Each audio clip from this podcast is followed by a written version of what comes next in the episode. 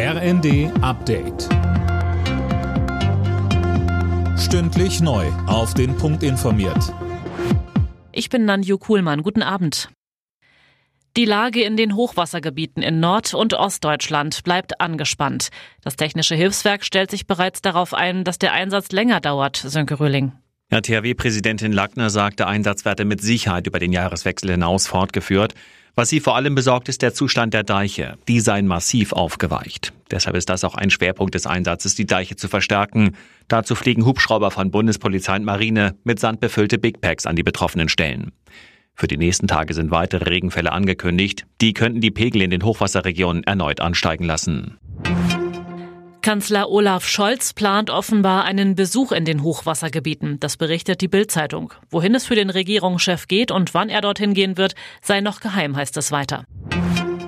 Die aktuelle Krankheitswelle kostet Deutschland mehrere Milliarden Euro. Das hat das Kieler Institut für Weltwirtschaft berechnet. Über die Studie berichtet die Welt am Sonntag. Mehr von Holger Dilk. Erkältung, Grippe und natürlich auch Corona-Infektionen, das führt seit Oktober zu einem massiven Anstieg des Krankenstandes in den Büros in Deutschland. Die Zahl der neuen Grippefälle beispielsweise in einer Woche ist aktuell um mehr als die Hälfte höher als in der Saison 2017-2018, also noch vor Corona-Ausbruch.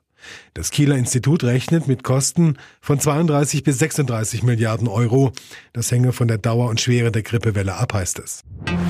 Das Leben in Deutschland wird im kommenden Jahr für viele teurer. Das zeigen Berechnungen des Instituts der deutschen Wirtschaft, schreibt die Welt am Sonntag. Grund sind höhere Sozialabgaben, steigende CO2-Preise und die Mehrwertsteuererhöhungen. Die belasten vor allem Gering- und Durchschnittsverdiener. Alle Nachrichten auf rnd.de